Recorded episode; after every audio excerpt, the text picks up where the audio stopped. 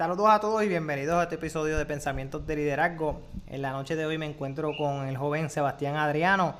Saludos Sebastián, ¿cómo te encuentras en el día de hoy? Muy bien, muy bien Arturo, gracias por la oportunidad de estar aquí. Excelente, cuéntanos un poco sobre tu poemario Cartas en mano, dosis de tinta. Háblame un poco sobre eso. Definitivamente. El poemario que yo he publicado recientemente se titula Cartas en mano, dosis de tinta. Eh, es un poemario, ¿verdad?, que tiene una colección de distintos escritos que yo he, realizado desde temprana edad. Lo cierto es que yo empecé desde la poesía cuando era muy chiquito. Eh, primero comencé declamando poesías en certámenes y luego cuando ya tenía quizás como unos 12 años empecé a dedicarme a escribir con mi propia poesía. Yo creo que una de las cosas que me ayudó más en esto fue primero el apoyo de mi familia, pero segundo el poder leer tanto, eh, tanto de poesía como literatura en general, ficción, no ficción. Y eso a mí me ayudó realmente, me dio impulso, me dio la motivación y más que nada me dio esa pasión para escribir eh, este poemario que tengo aquí, que recopila todos mis mejores escritos, todos mis mejores poemas desde temprana edad. Entonces, este poemario en específico utiliza el tema de la baraja, de los naipes, eh, y está dividido en cuatro categorías, que son el trébol, el diamante, la espada y el corazón. Cada uno de estos símbolos tiene su propia metáfora y su propio significado. Entonces, en la categoría de trébol, pues tengo los poemas que tratan sobre la vida en general y sobre la poesía más que nada. En, los, en la categoría de diamante tengo aquellos poemas que tratan sobre poesía social, así que algunos de los problemas sociales que estamos enfrentando en el mundo y en Puerto Rico más que nada en estos mismos instantes. Eh, y hago un pequeño análisis sobre lo que yo pienso sobre estos mismos. Ahí se incluye, por ejemplo, el abandono de niños, se incluye problemas como los prejuicios en forma del racismo o el machismo eh, y el patriarcado, eh, cosas así. Entonces, en la categoría faltantes, que serían corazón y espada, tengo aquellos poemas que tienen que ver con el amor, con el romance y con las relaciones. A mí me gusta mucho este poemario, ¿verdad? Yo lo escribí y una de las cosas que más me gusta con esto es poderle demostrar a la juventud, y una de mis metas con, este, con la publicación de este poemario, es poder demostrarle a la juventud que nosotros podemos lograr lo que nos proponemos, que nosotros tenemos el liderazgo, que nosotros tenemos la capacidad para poder cumplir nuestras metas. Y a mí me gusta mucho tocar este tema porque, para empezar, este poemario que yo publiqué me tomó mucho, mucho, mucho esfuerzo, mucho trabajo eh, llegó un momento que yo pensé que no iba a tener la capacidad o que no iba a tener, porque carecía mucho de apoyo, tenía el apoyo de mi familia obviamente, pero entonces tenía estas otras personas eh, en el campo de publicación con quien me encontré y que pensaron que yo no iba a poder hacer esto y que yo no era capaz de hacer esto, pero seguí adelante y casi perdí la esperanza y casi perdí eh, la fe en ese sentido, pero lo logré. Y entonces yo pienso que esto es algo que muchos jóvenes experimentan, quizás no con eh, quizás no tanto con publicar un poemario, pero sí con otros ejemplos de liderazgo, con sus propios proyectos y actividades que a veces no tienen ese apoyo para seguir adelante. Así que a mí me gusta mencionar mucho eso, eh, hablando de esto de la publicación del poemario, porque pienso que es fundamental para poder entender el por qué yo hice esta obra. No solamente los jóvenes, todo el mundo, jóvenes, adultos, todos tenemos eh, situaciones donde tenemos metas, tenemos objetivos y a veces nos, nos caemos en el camino con ese primer tropiezo, donde nos encontramos en esa zona gris, donde dianche, pero ¿por qué yo estoy haciendo esto? ¿Realmente yo soy capaz de hacerlo?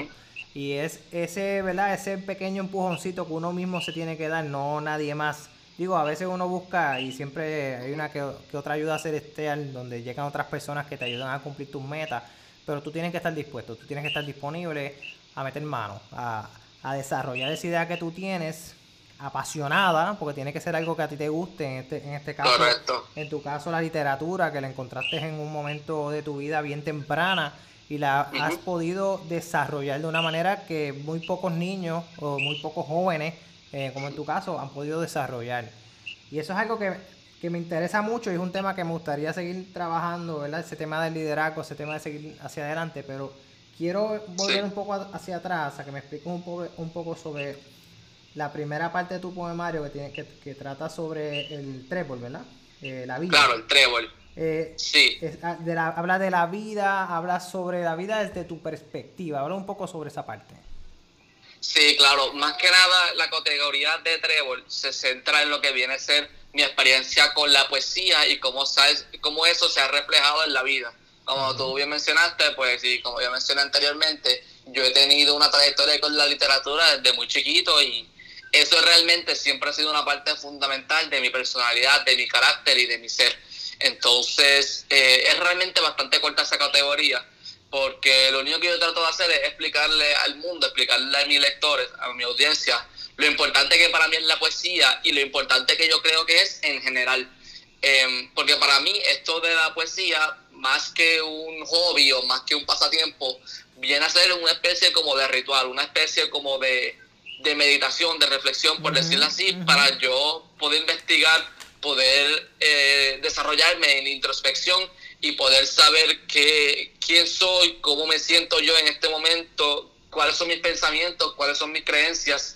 Entonces, en el trébol ahí yo prácticamente explico cuál es la función de la poesía en mi vida y qué tan importante para mí es.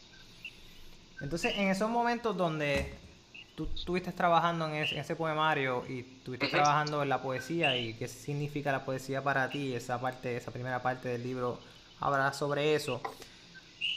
¿Qué usualmente tú haces como jóvenes? Pues los jóvenes de hoy en día lo que hacen en su tiempo libre es o ver televisión o jugar PlayStation o algo así. Yo asumo que tú ves el... Eh, hay, hay una categoría que es bien importante. Si jóvenes como tú eh, que están escuchando o cualquier persona que esté escuchando, y esto yo lo he hablado anteriormente, donde en qué tú basas tu tiempo libre. Si tú basas en un 80% entretenimiento y el otro porcentaje en eh, estudiar, ¿verdad? O, mejorarte en algo que a ti te guste, o si lo haces al revés. Obviamente, la versión que yo busco siempre es que, que dediques un 80% a mejorarte ya sea leyendo un libro que te guste, ya sea estudiando, ya sea haciendo algo que mejore tu vida, mejore tu vocabulario, porque todo lo que tú lees, eso va a influir eventualmente en la manera en que tú te comunicas, que eso también va parte del tema que vamos a estar hablando, que tiene que ver con la oratoria. ¿Cómo, cómo tú trabajas ese, ese porcentaje? ¿Cómo, tú, joven, ¿verdad? Tú tienes 17 años, que, ¿verdad? Mucho, en, esa edad, pues, muchos de nosotros... Eh, no estamos pensando tanto en leer y tanto en, estudiar, sino que estamos pensando más En, pasarla bien. Sí, lo entiendo, lo entiendo. Eh, qué bueno que trajiste este tema a la luz porque pienso que es algo muy interesante, algo en lo que yo he trabajado conscientemente eh, por un tiempito.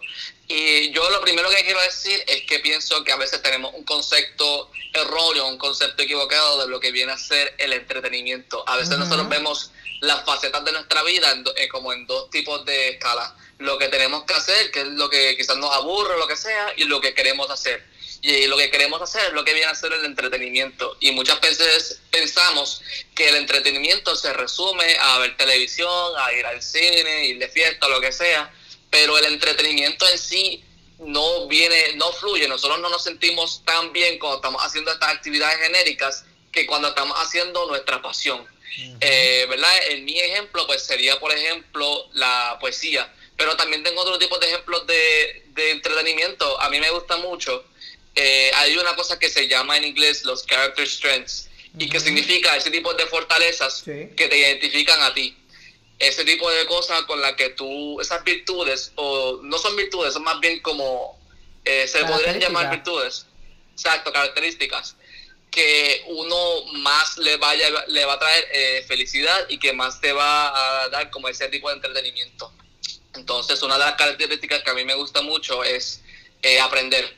Así que a fin de eso, a mí me gusta leer mucho. Eh, últimamente me he estado enfocando mucho en leer lo que no es ficción, ¿verdad? Lo que viene a estar basado en la ciencia, en investigaciones, más que nada en la psicología. a mí me gusta mucho aprender sobre cómo funciona la mente humana, cómo funciona nuestro comportamiento y demás.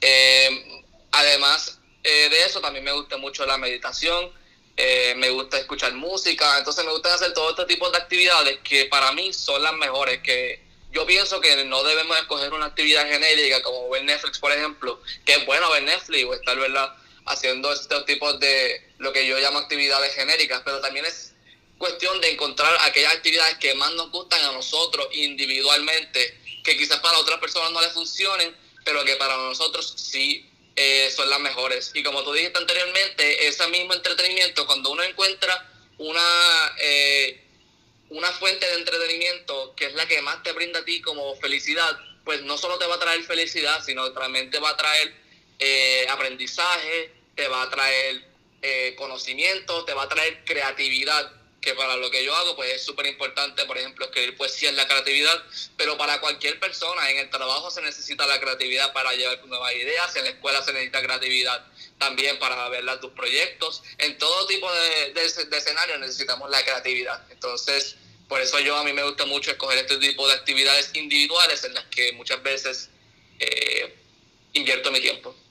No, y como tú dices, la creatividad no solamente es basado en crear una obra de arte o crear una poesía, tú tienes que pensar críticamente y creativamente a la vez para desarrollar algún tipo de solución para un problema. No solamente se va a basar en, en, las partes artísticas, eso yo lo digo todo el tiempo, cada vez que estoy dando los tours a los padres en el colegio, que la creatividad no solamente se basa en la parte artística, sino que también se basa en ese pensamiento profundo, crítico que uno tiene, que es totalmente necesario para traer nuevas soluciones a problemas viejos o a problemas nuevos que están constantemente ocurriendo dentro de nuestro ser, o dentro de nuestro entorno. Eh, mencionaste algo bien interesante y es en, ese, en, esa faceta de, de, la pasión, de lo que a ti te gusta hacer y que busques dentro del entretenimiento algo que te, que te llene a tus fortalezas. Eh, en tu caso, obviamente, tu fortaleza es la, la, oratoria, el liderazgo, la escritura. Y eso a mí me parece muy, muy bien y es algo que yo también trabajo mucho porque sí es importante trabajar nuestras debilidades, pero no es que nos vamos a hiperenfocar en ellas porque nunca vamos a ser grandes en nuestras debilidades, sino que vamos a ser grandes en nuestras fortalezas. Y eso me pareció muy chévere, bien chévere de tu parte. Entonces, vamos a movernos a la otra parte de, de, tu poemario, eh, ¿verdad? De las facetas que estabas hablando del diamante, la parte social, eh, ese, ese racismo. Eh, cuéntame, ¿cómo llegaste a, a, esa, a esa parte? Asumo que estuviste viendo muchas noticias, estuviste leyendo de muchas, de muchas otras obras. ¿Cómo, cómo llegaste a esa, parte? Yo pienso que una de las mejores cosas que a mí me ha brindado la literatura es esta perspectiva única sobre la forma de ser humana, la forma en la que trabajan las civilizaciones y las sociedades eh, ¿verdad? A través de los diferentes personajes, a través de las tramas, a través de las historias, uno puede ver eh, cuáles son algunas de esas debilidades, cuáles son algunas de esas cosas que estamos haciendo mal en la sociedad. Y esto lo hemos visto recientemente, incluso, ¿verdad? En Estados Unidos lo vimos el año pasado con las protestas de Black Lives Matter eh, en cuanto al racismo. Lo vimos también recientemente aquí en Puerto Rico cuando estuvimos viviendo eh, la, la, renuncia del gobernador Ricardo Rosselló en las protestas, podemos ver, ver ahí un poquito de, de fallas en nuestro sistema gubernamental. Eh, también lo pudimos ver hace unos años eh, cuando se estuvo trabajando el movimiento eh, de mujeres, cuando el movimiento de feminismo estaba especialmente fuerte, que todavía sigue obviamente trabajándose. Eh, y entonces yo, más que las noticias, lo que a mí me gusta mucho es leer. Yo pienso que la lectura es una de las formas más maravillosas y, ¿verdad? En mi sentido, como había mencionado anteriormente, más entretenidas para poder eh, informarse sobre esto y algo que a mí me gusta mucho, eh, que de hecho estoy súper interesado en lo que viene a ser la política pública, en lo que viene a ser todos estos problemas sociales. Así que yo tomando todo este conocimiento que tengo, todas estas perspectivas que tengo, eh, intento poner en papel, intento utilizar la tinta como mi medio de comunicación para poder expresar lo que yo siento al respecto. Y porque yo pienso que el primer paso para poder corregir nuestros errores es estar consciente de eso. Si nosotros no estamos conscientes de lo que estamos haciendo mal, pues nunca lo vamos a poder corregir.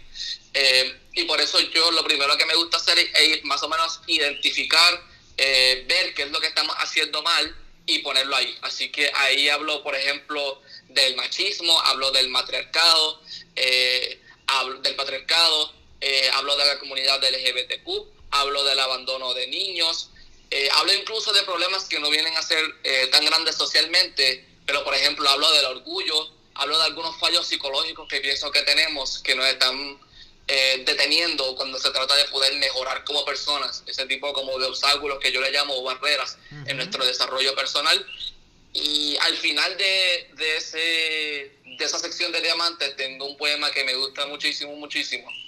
Eh, y trata más o menos sobre cómo los humanos se han estado lastimando a nosotros mismos, porque si nosotros vemos en el tiempo y vemos la historia, nosotros somos los causantes de nuestros propios problemas. Desde el cambio climático, cómo afectamos al mundo, a cómo nosotros nos afectamos nosotros mismos, porque fuimos nosotros quienes inventamos el racismo, fuimos nosotros quienes inventamos el machismo, fuimos nosotros quienes inventamos todos estos problemas.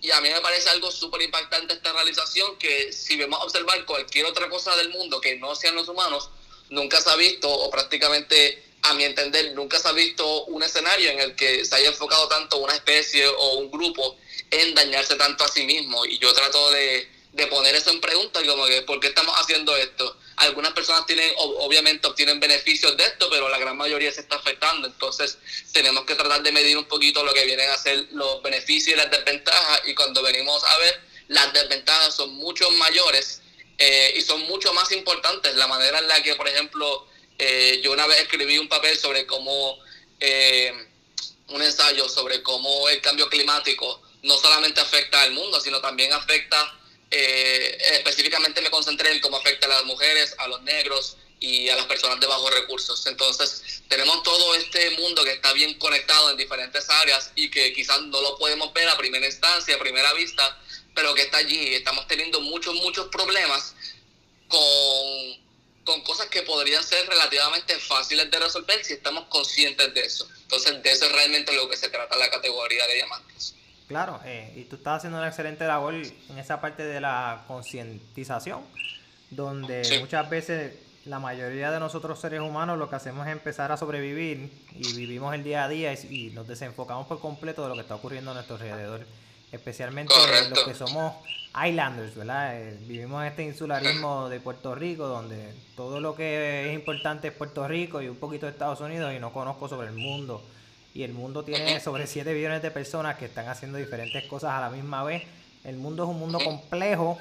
¿Cómo yo puedo ver entre las balanzas eh, de los poderes económicos que en estos momentos pues nosotros seamos un poco, ¿cómo te diría yo? No, quizás no podamos mover la balanza de un lado pero si con nuestras propias acciones nosotros podemos modificarnos a nosotros mismos, las únicas personas que nosotros podemos influenciar somos a nosotros mismos. Y con nuestras acciones, pues quizás podamos lograr que otras personas se muevan hacia la balanza positiva de que el ser humano tiene dos maneras de ser. El ser humano puede hacer cosas excelentes como puede entonces hacer también cosas nefastas.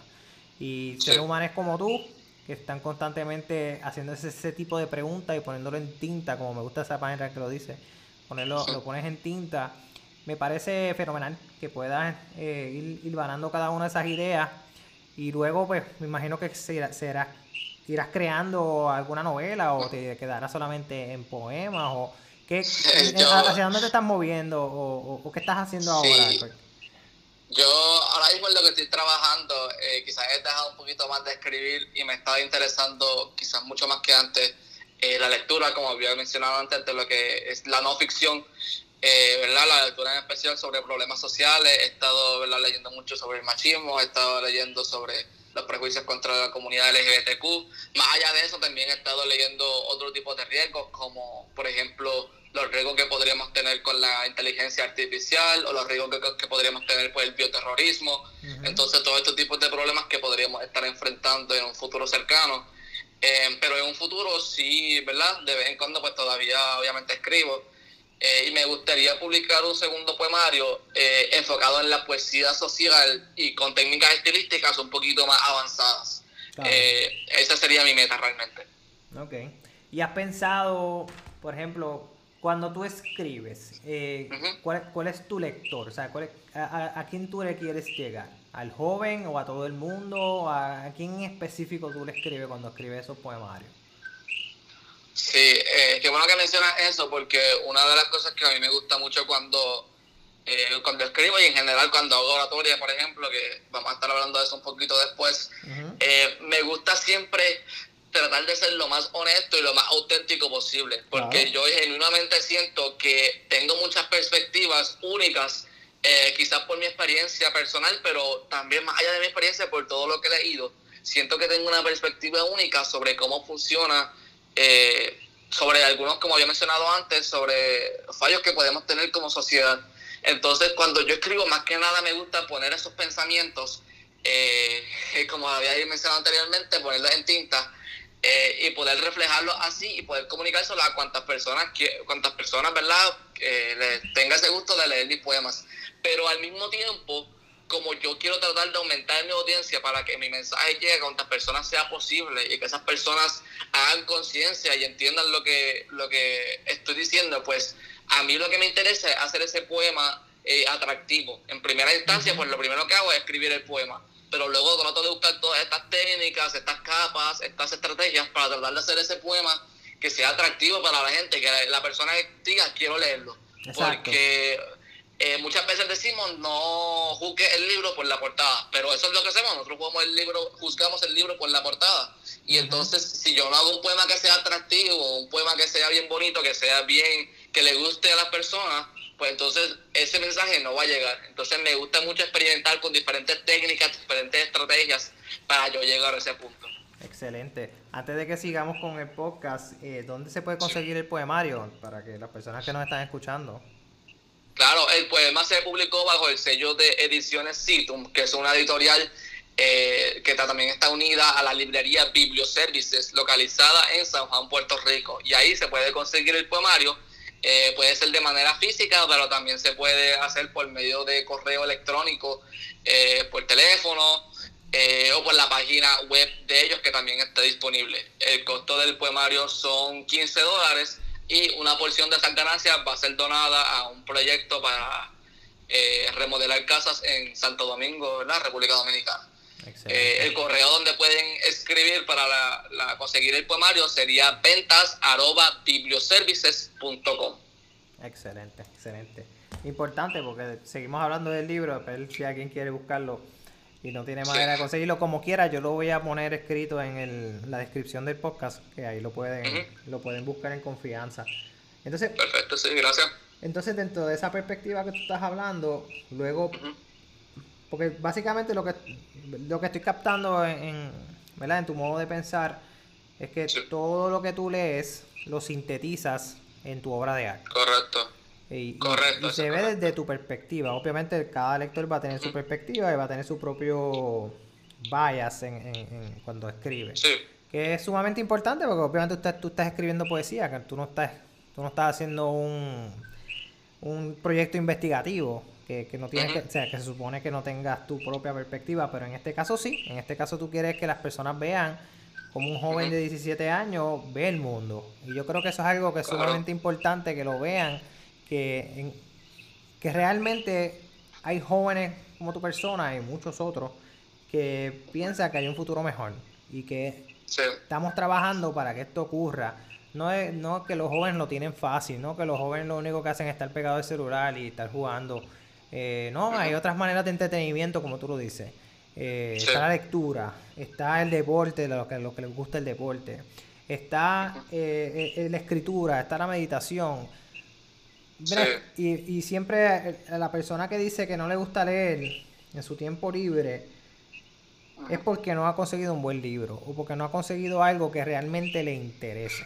Cuando tú lees de algo que te interese, tú te vas a ir por el, como dicen en Estados Unidos, por el rabbit hole y vas a seguir buscando eh, y, te va a seguir interesando. Y ver de qué manera, mira, no me gusta leer, pero quizás puedo escucharlo. Y ya hay muchos libros, especialmente en inglés, que tú lo puedes escuchar. Y mientras tú estás guiando de un lado a otro, tú escuchas el libro, tú te instruyes constantemente. Y eso va, va a ir cambiando tu manera de pensar y tu manera de ver la vida. Y yo veo que eso, pues, obviamente, qué bueno que te ha pasado desde joven, porque entonces eso te va a llevar a que cuando ya estés en la universidad y eventualmente eh, lo que vayas a estudiar, no sé, ¿qué tú vas a estudiar, este, Sebastián? Sí, a mí me interesa estudiar eh, política pública, estoy decidiéndome entre política pública o lo que vendría a ser negocios para el área de consultoría. Excelente, excelente. El mundo da muchas vueltas. Eh, nosotros no, nosotros no, ¿cómo se llama? Nosotros cambiamos cada 10 años, por decir, el ser humano cada 10 años, cada 7, 8, 9, 10 años, se va modificando y la vida trae, trae muchas sorpresas eh, y eventualmente tú encontrarás muchas otras oportunidades y de ahí te, te irás decidiendo Y así que eso, lo importante es tener un norte eh, y después ir modificando. Eh, no, es, no, es, que eso esté escrito en piedra. Eh, y establecerse metas y, y, buscar el propósito. Eso es, eso es importante. Solamente quiero regresar un momentito rapidito. Sí, sí, el punto que tú mencionaste antes sobre la lectura, que es algo que yo también comparto mucho contigo y que quiero enfatizar, porque la gente muchas veces dice eso, a mí me gusta leer o a mí no me gusta leer, pero es que leer en sí no es algo que a alguien le guste, leer es simplemente una actividad, es como decir escribir, ¿verdad? A mí me gusta escribir poemas, pero a mí no me gusta, por ejemplo, escribir una lista para hacer compras, entonces eh, no se trata de leer, se trata del material se trata de aprender. Entonces, obviamente, si uno eh, lee un material que a uno no le gusta, pues obviamente no le va a gustar, pero si encuentras algo que es bien interesante, pues sí te va a gustar. Y si no, pues también está esa opción de, de escucharlo, ves que hay diferentes opciones, pero no se trata de la lectura, se trata del el aprendizaje. Exacto, exacto. Ese proceso de aprendizaje entretenido y hacerlo de una manera entretenida. Porque si buscas algo que realmente no te entretiene y te vas a poner a leerlo, te vas a poner a escucharlo, realmente no te va no te vas a motivar y entonces vas a ir preferir buscar Netflix. Que no está mal. Sí, correcto. No está mal, pero si tú quieres, cuando tú ves que otras personas progresan al lado tuyo y tú no lo haces, pues pregúntate qué, ellos están haciendo que tú no estás haciendo. Y muchas veces es eso, están leyendo, se están educando y están pasando menos tiempo al frente de, la, de una pantalla del televisor y están más pendientes a estar escuchando un audiolibro o a estar leyendo un libro. Correcto, pero yo pienso que también, incluso cuando uno ve cosas como ver televisión o Netflix, pues no es como decir, por ejemplo, Netflix es algo negativo, que no es positivo, no, no, es productivo. Eh, también eh, depende del contenido, porque a mí, por lo personal, eh, me gusta más, por ejemplo, leer que las películas, por ejemplo. Pero yo también he aprendido mucho de películas y conozco muchas películas que son muy buenas piezas sobre, por ejemplo, eh, los inmigrantes o sobre el mismo machismo o otros tipos de, de contenidos de problemas sociales. Entonces, ¿verdad? Todo tiene que ver con el contenido, no con la actividad. Y pienso que es algo bien importante. Estoy de acuerdo, estoy de acuerdo con eso. Y la última parte de tu poemario, antes de, de seguir al, al, próximo tema que tiene que ver con oratoria, que hablas de corazón y espada. Háblame, háblame de eso un poco. Claro, corazón y espada es una sección eh, bastante amplia. Eh, lo que yo estaba tratando de lograr con esa sección es, primero que nada, reflejar mis propias experiencias. Eh, pero tampoco decidí, aunque esos poemas inicialmente fueron para yo mismo tratar de entenderme, pues cuando estaba construyendo la obra, pues traté de minimizar los detalles, porque lo que yo quería es que esta fuera una pequeña historia con la que el lector se pudiera identificar. Al, porque ahora sobre los altibajos de, del romance, más allá de las relaciones románticas, también integra otro tipo de eh, relaciones amistosas, relaciones familiares. Entonces están esos temas secundarios allí. Y yo pienso que más que nada es porque eh, las conexiones interpersonales son partes fundamentales de quienes somos. Y nosotros siempre vamos a depender de las personas que nos rodean. Entonces, eh, es bien importante uno ponerse a analizar quién está ayudando a uno y quién no. Porque a veces estamos en estas relaciones que no son productivas, que no le están haciendo daño ni a ti ni a la otra parte, que no le están haciendo bien ni a ti ni a la otra parte y que realmente no están haciendo no están siendo productivas. Entonces, si uno se sienta a analizar, hay algo eh, que es súper productivo, que es algo que ha estado siendo investiga, investigado por psicólogos y demás, y es que cuando uno escribe sobre eventos negativos, es algo bien beneficioso, aunque sea un poquito eh, que no sea intuitivo, pero es bien, eh, es bien bueno que uno se ponga a escribir de los eventos negativos, porque entonces eso te da a ti la oportunidad de identificarlos, de estar conscientes de ellos y tratar de cambiarlos. Entonces, yo primero en la parte de corazón son un poquito como las experiencias positivas, eh, y luego en la parte de espada, pues viene a ser la parte que es como del dolor, de lo negativo, la tristeza, pero, ¿verdad? Al escribir yo también de eso, pues yo trato de invitar al lector, decirle que todo el mundo pasamos por estas cosas y que al final el punto de las relaciones interpersonales se sabe que, ¿verdad? Uno no va a tener una relación perfecta, pero que dentro de todo vamos a tratar de tener cosas que sean productivas, que sean de apoyo. De hecho, hay una cifra eh, una especie de ratio, si no me equivoco, eh, y estoy casi seguro que es 6-1 y se refiere al tipo de experiencias que uno, que uno tiene que tener para que, una, para que una relación sea productiva. Se refiere a que por cada experiencia negativa que uno tiene, uno tiene 6 experiencias positivas más. Y en ese punto uno tiene una relación ideal, una relación que le ayuda a uno a crecer, a las dos partes a crecer y a desarrollarse. Excelente, está bien interesante esa, esa fórmula. Que a veces, mucho, muchas veces esas seis partes positivas las da uno por sentado y no se da cuenta. Esa es otra cosa que sí, eh, de hecho ahora que tú mencionas eso, eh, a mí me, me, ha estado interesando mucho últimamente lo que el tema de la psicología positiva. Y la psicología positiva no es otra cosa que simplemente la ciencia sobre el bienestar, sobre la calidad de vida, sobre la felicidad. Eh, pero es lo que a mí me gusta de esto es la ciencia, porque son eh, técnicas y estrategias que han sido investigadas, que son eficientes para poder nosotros sentirnos mejor. Y una de las cosas que ¿verdad? me recordó con esto que trajiste aquí fue eh, lo que se llaman los gratitude journals, que son prácticamente diarios de gratitud donde uno piensa sobre las cosas en tu vida o en tu diario vivir por las que tú estás agradecido. Y uno se sorprendería realmente, algo que yo he estado haciendo recientemente me ha ayudado un montón, que uno se sorprendería eh, mucho de ver todas las cosas buenas que, y positivas que ocurren en nuestras vidas, que eso es algo bien importante también. Vivir el momento, muchas veces Estamos o viviendo en el pasado, o viviendo en el pasado o pensando en el futuro. Entonces, y el ahora que es bien interesante. Y, algo y muchas cosas que dice Robin Sharma en los diferentes libros que ha escrito, que nosotros nuestra vida es bien corta. Eh, nosotros vivimos pensando que vamos a vivir para siempre. Entonces, piensa que realmente nuestra vida es bien corta, relativamente con lo que es el cosmos y con lo que es el mundo, ¿verdad? Eh, nuestra vida es sumamente corta, así que cada una de las decisiones que nosotros tomamos, en vez de estar pensando negativamente, de hecho una de las cosas que él dice también es que el ser humano tiene sobre 70.000 o 60.000 pensamientos al día. Y oh, el 90% de esos pensamientos son pensamientos negativos. Que cuando te pones a pensar, dices, contra, es verdad.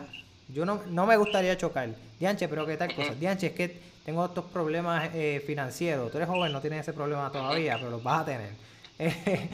Eh, cosas así. Entonces llenas tu mente de, cosas negativas, los cuales lo puedes, y estamos hablando de 60 mil pensamientos diarios, que los puedes modificar y los puedes cambiar a pensamientos positivos. El arte de la gratitud de agradecer lo que tienes, que muchas cosas las damos por sentadas, como lo que es la familia, lo que son buenas amistades, lo que es tener, ¿verdad? En caso de ya las personas casadas, tener una, este, sus hijos, sus parejas, eh, muchas veces los damos por sentado y no es hasta que uno tiene estas meditaciones, lee estos libros y se da cuenta que, espérate, yo a veces tengo el, el, pie en el acelerador y no me doy cuenta de lo que ya yo tengo.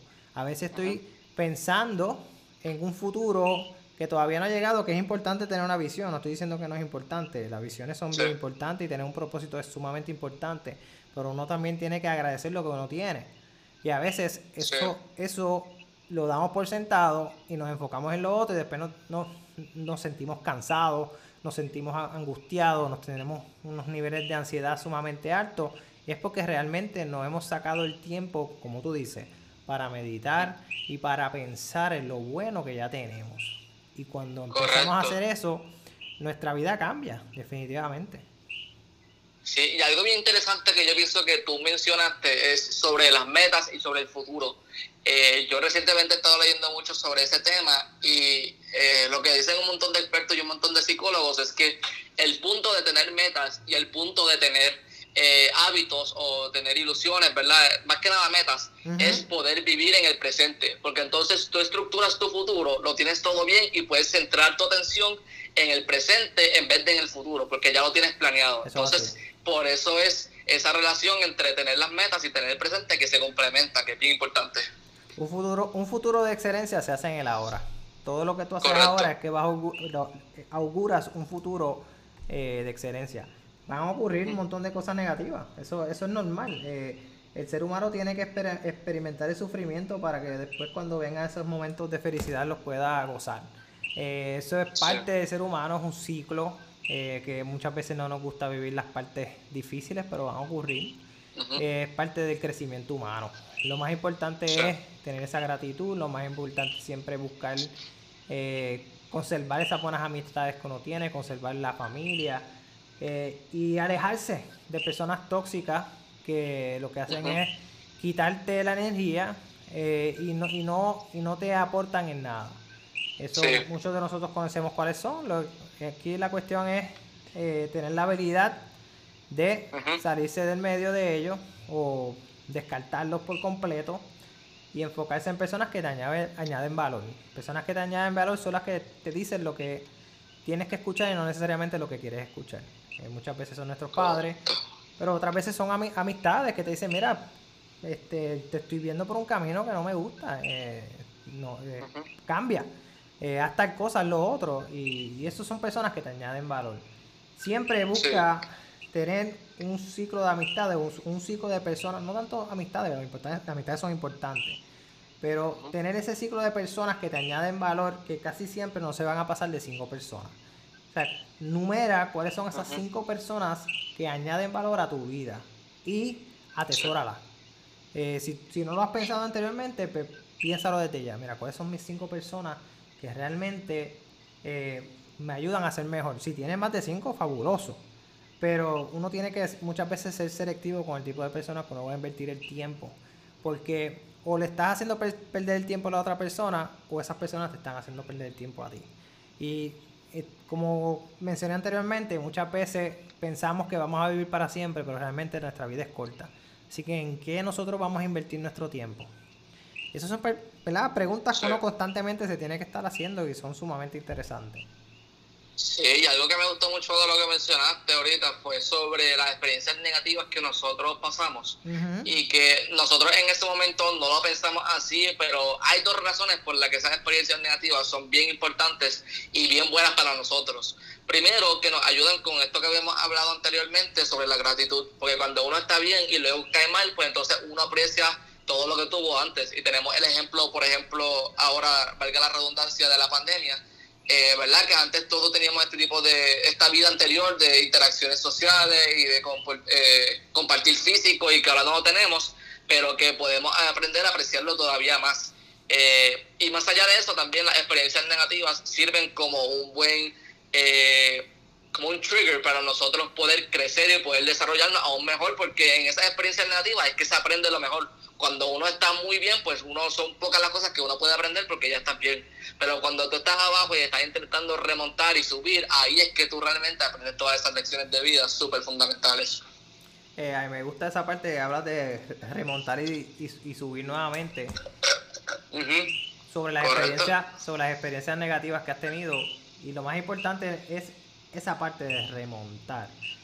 No es que voy a volver a hacer el mismo error, porque Sí, ya hiciste el error. No, si lo vuelves a cometer, vas a seguir dando vueltas en el mismo en el mismo camino y no vas a llegar a ningún lugar. Es decir, mira, eh, cometí este grave error o me ocurrió, eh, ¿verdad? Esta parte sumamente negativa en mi vida.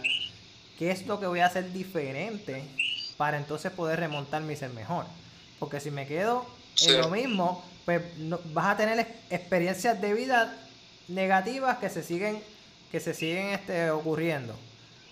O lo cambias a experiencias de vida que te ayudaron a ser mejor persona y luego pues tienes que contarle a tus hijos, que contarle a tus nietos de cómo tú pudiste superarte en, esos años. Que, es bien importante recalcarlo.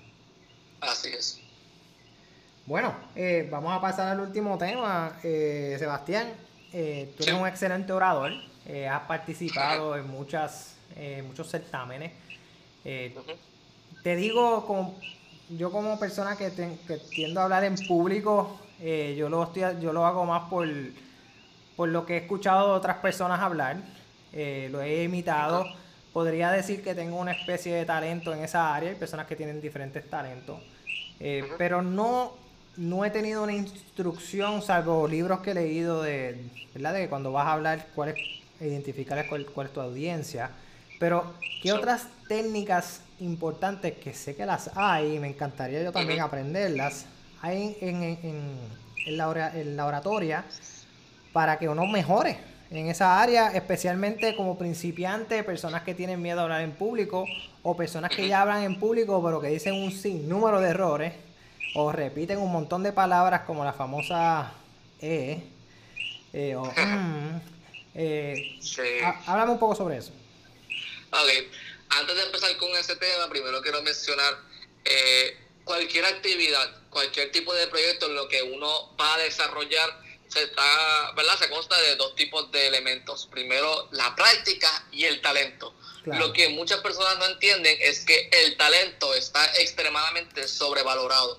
El talento no está ni igualmente ni casi igual eh, de valor que la práctica. La práctica es mucho más fuerte, mucho más valiosa que el talento. Incluso cuando uno nace con algo innato, eh, la práctica, o cuando uno no, nace con algo innato, la práctica te puede llevar a ese nivel, eh, ¿verdad?, de, de, de, expertise. Claro. en cuanto a las técnicas, yo, ¿verdad? Como tú mencionaste anteriormente, me puedo identificar contigo porque desde chiquito, primero, no empecé en la oratoria, pero empecé declamando poesía, que era ese eh, tipo de estar eh, al frente de una audiencia, poder tener estas eh, señales, esos gestos corporales, faciales y con las manos, manuales.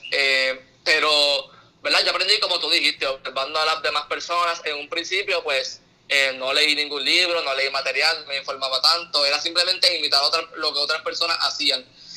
más adelante, pues sí, cuando me estuve metiendo un poquito más en estas competencias, en estos certámenes, eh, y que pude identificar más que nada un punto donde yo podía, eh, como te mencioné anteriormente, una de mis metas y mis propósitos de vida es poder expresar mi mensaje, mis perspectivas eh, con otra audiencia. Entonces, como en la poesía era la atractividad de esos poemas, en la oratoria era pues tener esa técnica, esa estrategia para poder mejorar. hay un montón de cosas que se pueden hacer en cuanto a esto. muchas de ellas tienen que ver con poder adaptarse individualmente yo pienso que una de las cosas que uno puede hacer mejor que nada es primero conocer el material, conocer el material y practicarlo. Y cuando se trata de practicar es bien importante mencionar que la manera que uno debe practicar o la manera que uno debe aprender es a través de lo que se llama space repetition. Eh, eso prácticamente significa que uno practica de manera prolongada y de esto puedo dar, por ejemplo, eh, puedo dar, para que, ¿verdad? Ustedes pueden conceptualizarlo un poquito, eh, un examen, el ejemplo de un examen. Cuando uno va a tomar un examen, muchas personas pues deciden estudiar el día antes, pero cuando uno estudia el día antes, uno no va a poder entender el material de esa misma manera. Entonces, en vez de uno eh, estudiar la noche antes eh, tres horas, pues uno estudia media hora por tres días a la semana, por ejemplo, por dos semanas. Entonces, de esa manera, el material se va formando poquito a poco en tu mente. Y hay una razón para esto. Primero, eh, cuando uno tiene un material, cuando uno aprende material nuevo, uno necesita tiempo subconscientemente para poder entender ese material. Lo que eso significa es que cuando tú estás, tú no solamente aprendes cuando estás leyendo el material, sino luego de que ya tú te aprendiste ese material, tú subconscientemente, incluso cuando estás durmiendo, tu mente está trabajando en el fondo para poder grabar ese material. Por eso es que cuando uno hace este aprendizaje, a largo plazo es mucho más efectivo y mucho más beneficioso eh, que, por ejemplo, hacerlo la noche antes. Eh, más allá de eso, de conocer el material eh, y de poder aprenderlo, uno tiene que hacer investigaciones, uno tiene que, que mucho de esto sobre las estrategias de cómo hacer mejor la oratoria tiene que ver antes de cuando tú haces la presentación, porque antes es que tú conoces tu material, antes que tú te familiarizas con él, y cuando tú te familiarizas con el material, no importa tanto, por ejemplo, las boletillas, como tú mencionaste, mm, este, porque uno tiene esa habilidad de improvisar, o cualquier otro tipo de evento que pueda surgir, uno puede improvisar porque conoces ese material. Em, una vez que uno vaya a dar la presentación, hay algunos tips que puedo compartir. Eh, para la dicción, por ejemplo, que tiene que ver con mencionar las palabras, eh, ¿verdad? Por ejemplo, no es lo mismo yo decir, eh, el, por ejemplo, la R con la L, que nosotros tendemos a confundir mucho. Sí. ¿verdad? Eso es lo que tiene que ver con la dicción, pronunciar las letras y las palabras bien. Pues para eso uno, por ejemplo, puede poner un lápiz en la boca y luego, ¿verdad?, entre medio de, de tus dientes y empezar a decir las palabras. De esa manera tú te vas a acostumbrar y te puedes hacer más consciente eh, de decir las palabras. Puedes hacer lo mismo también en vez de con un lápiz, con un corcho. Es exactamente lo mismo. Otra cosa que se puede practicar eh, mucho, que a mí me funciona, y esto tiene que ver un poquito más con la memoria, es practicar lo que tú dijiste en un sitio que haya mucho, mucho ruido. O tú mismo te pones música, o tú mismo donde haya eh, más de ruido, además de ruido, distracciones. Eh, porque entonces de esa manera tú tienes todas estas distracciones en el fondo y tú estás aprendiendo a poder luchar contra esas distracciones. Y tú estás aprendiendo a que si surge algo inesperado durante tu evento, durante tu presentación o durante tu ponencia, pues tú vas a saber cómo manejarlo porque tú tienes esa experiencia con todos estos eh, cues exteriores. Esa es bien importante. Eh, Esa es bien importante porque a mí me ha pasado que estoy en mi línea de pensamiento y me pasó hace tiempo, estaba hablando, dando un, un mensaje, creo que era la clase de octavo grado en, el hotel, en uno de los, de los bailes, y en la parte de atrás eh, estaba la cocina y se cayó yo no sé qué, hizo un ruido súper alto y eso me desconcentró. Eh, y como tú dices, quizás se hubiese practicado con distracciones, eso me hubiese, me hubiese ayudado un montón. Sí, eso, y es algo bastante simple de hacer. Yo, por ejemplo, eh, lo que hago es que a veces me pongo, si no puedo ir afuera o lo que sea, pues me pongo los audífonos y pongo música bien alta. Música bien alta con los audífonos y empiezo a decir mi discurso. Eh, otra cosa que también se recomienda, además del ruido, es practicar el discurso en un sitio que no sea familiar para ti por lo mismo de, de los cues exteriores. Porque si tú, por ejemplo, practicas todo el tiempo en tu cuarto, tú automáticamente te acostumbras a todo lo que pasa en tu cuarto. Mientras que si tú vas afuera, por ejemplo, al mall, por ejemplo, pues tú tienes todo este tipo de distracciones exteriores que tú no conoces, que ya no están en tu mente, y entonces tú puedes eh, trabajar un poquito más, puedes eh, desarrollar esa habilidad de, de la improvisación. Eh, otra cosa que para mí es súper, súper importante y que me ha servido un montón es que muchas personas piensan que antes de tu, verdad, de tu dar un discurso, uno tiene como que meterse mucho en el material. Entonces, muchas personas tienen, por ejemplo, eh, cinco minutos antes del discurso, leen el discurso, te la pasan leyendo el discurso. Eso no se supone que se haga de ninguna manera. Lo que tú tienes que hacer cinco minutos o un tiempo antes de dar el discurso es bien simple y es relajarte. Cuando la mente está relajada y cuando el cuerpo está relajado es cuando nosotros podemos trabajar lo más eh, lo mejor y lo más eficiente. Y esto es algo que es bien importante que yo quiero recalcar porque la idea general o la idea común es que mientras uno más trabaje mejor vas a estar. Pero eso no es cierto cuando uno está relajado es cuando uno mejor trabaja. Entonces eh, lo que se recomienda es que por ejemplo tú hagas algo que te hace muy feliz o que te relaja. Eh, puede ser por ejemplo ver videos graciosos en YouTube quizás jugar un juego meditar leer hacer algo que te relaje y que te guste mucho eh, llamar a una persona que llamar que sea tu pareja, algo que te relaje. Eh, y eso es algo bien importante porque te va a calmar y te va a preparar para el discurso. Eh, otra cosa que puedo compartir sobre la dicción y sobre la pronunciación tiene que ver con los trabalenguas. Trabalenguas son que si pancha plancha con cuatro planchas, con cuántas planchas, pancha plancha. Cuando uno dice estas cosas y las tratas de decir, empiezas suave y luego vas aumentando la velocidad, pues estás trabajando también con lo que viene a ser eh, la dicción y la pronunciación.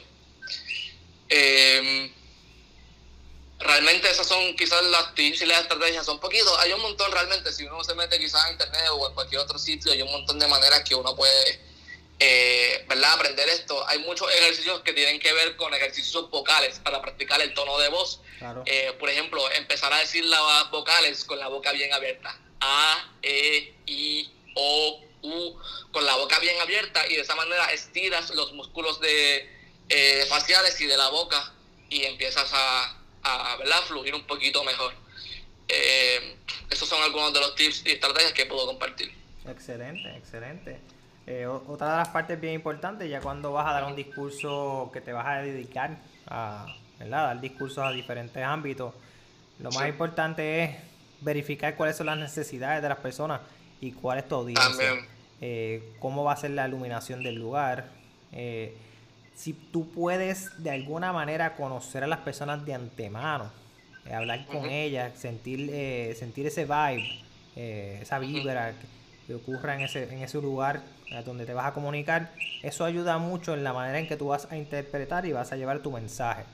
Si vas a hablar de un mensaje, ya sea a unas personas expertas, pues ya tú sabes que tienes que hablar con un lenguaje más experto si vas a hablar con niños de, de cuarto grado, por decir, de elemental, pues ya sabes que tienes que modificar tu lenguaje para que los niños de cuarto grado, que su, ¿verdad? su span de, comunicación es mucho más, o de atención es mucho más corto. O sea, todos esos detalles uno lo tiene que llevar de antemano, verificar el micrófono que esté funcionando de antemano.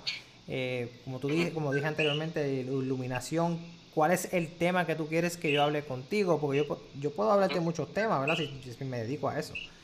Pero no necesariamente es lo que tú estás buscando como organización. Entonces, todo eso va a ayudar en la manera en que, porque tú puedes tener la mejor dicción del mundo, o tú puedes tener la mejor entonación del mundo, pero si el mensaje y el contenido que tú estás hablando no les interesa a las personas a las cuales tú estás hablando, pues entonces te estás hablando a ti. No le estás hablando, no estás conectando con tu audiencia. Y eso es bien importante evitar cuando vamos a hablar con audiencias que no nos conocen. Claro, cuando tú hablas en un certamen, pues las personas tienen una idea de cuál va a ser tu tema y de lo que tú vas a estar hablando. Pero cuando ya vas a hablar a otras personas que lo que están buscando es un mensaje en específico, pues entonces tú tienes que saber qué es lo que ellos están buscando. O sea, cómo tú los puedes ayudar a ellos con tu mensaje. No cómo tú te puedes autoayudar a ti, porque si no, tú básicamente te estás dando una presentación a ti mismo.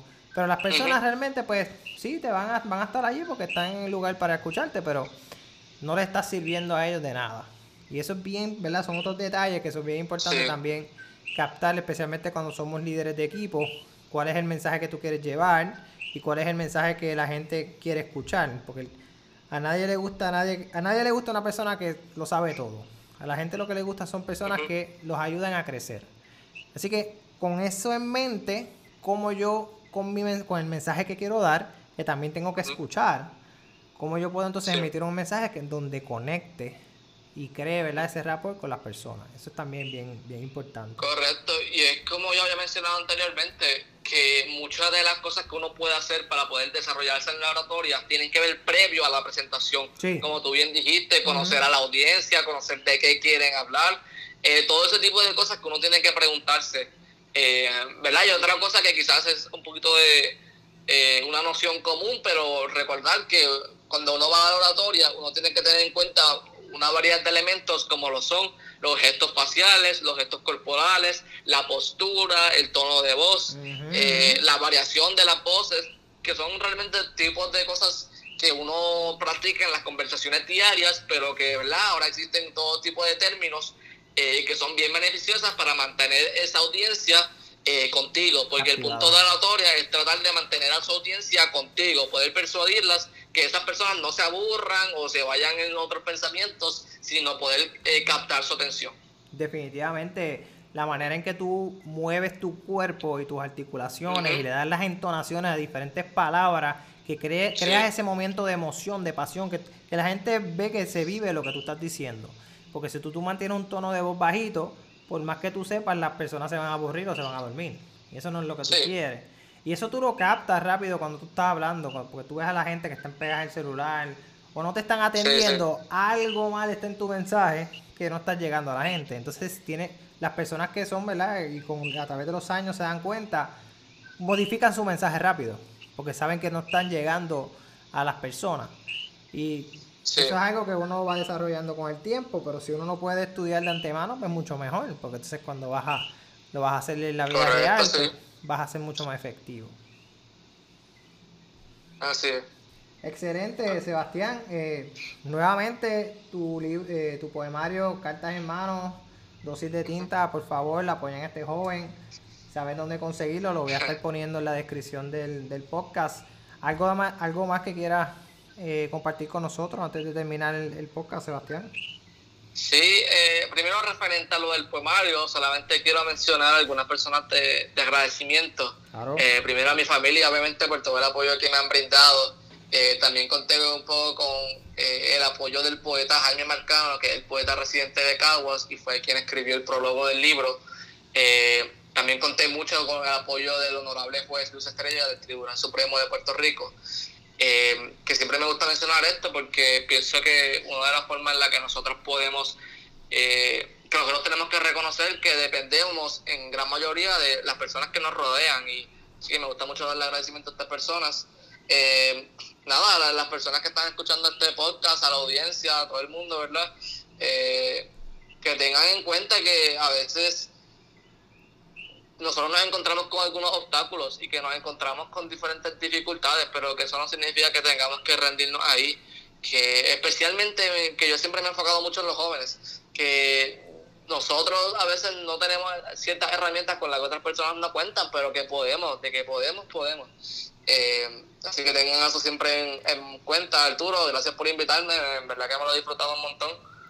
Súper, igualmente acá me encanta, me, me encanta saber que que hay jóvenes que piensan como tú, eh, tienen esa manera de, expresarse eh, y eso me, encanta. Yo, yo te diría yo que mi, mi círculo de amistades son personas que son 10 años mayor que yo o un poco más. Y, y, es por ese mismo sentido, el sentido de la madurez que no necesariamente viene con la edad, sino viene con la manera de pensar. Y, y, veo que obviamente tú vas a tener más o menos una trayectoria eh, como la mía en cuestión de amistades, vas a tener amistades que van a ser mucho mayores que tú. Eh, digo, puede ser lo contrario, ¿verdad? Porque uno también tiene amistades que son de, de la misma edad de uno, pero usualmente lo que ocurre es que uno tiene amistades que son un poquito eh, mayores que uno por ese sentido, porque uno tiene ya tiene otra línea de pensamiento que quizás no vaya acorde con la edad que uno tiene. No estoy diciendo, ¿verdad? Que, que, no tengas compañeros de clase que probablemente tengan tu misma también línea de pensamiento, porque no los conozco a todos, pero me sorprende mucho que tú tengas eh, realmente una, manera de pensar bien, bien elevada eh, eh, referente a, lo que es la sociedad y lo que es la vida. Lo cual, es Lo cual es, ¿verdad? La vida es algo que ocurre a diario, vivimos todos los días, morimos solo una vez, pero es, es, es, un, momento, ¿verdad? Es una complejidad profunda, la cual no nos podemos estar poniendo a pensar eh, cómo, cómo poder entenderla, sino hay que vivirla y ser agradecido. Y, buscar la manera de, de, buscar nuestras pasiones, aunque parezcan imposibles o, aunque parezcan decir, mira, pero ¿de qué tú vas a vivir de eso? Eh, ¿Servidor público de qué? No, pero es que eso es lo que a mí me gusta, eso es lo que a mí me apasiona. Eh, y yo seré un líder en eso y yo sería el mejor servidor público posible. Pero es que esos servidores públicos a cada rato tienen problemas de corrupción o tienen problemas de, ¿verdad? Si te vas en la área política. No, no, pero yo no voy a hacer así. Yo voy a hacer de esta manera, de esta manera, de esta manera. Eh, y siempre tener ese norte. Es bien importante, Adriano, que la vida es bien compleja. Eh, vas a tener altas y bajas. Todos las tenemos. Es el equipo que te rodea. Eh, usualmente mamá y papá siempre tienen que estar ahí, o ¿verdad? nuestros familiares, eso es número uno. Luego, pues, ¿quiénes son esas otras personas que te dan ese colchón y te ayudan? Porque cuando uno tiene una meta y uno quiere desarrollar algo y lograr algo, y a veces uno no sabe cómo, cómo hacerlo. Lo más importante es empezar. Y segundo, eh, ¿verdad? Para los que son creyentes, el Señor siempre te va a poner personas a tu lado que te van a ayudar a lograr las metas. Así que. Correcto. Eche para adelante, joven, que usted tiene el futuro por delante.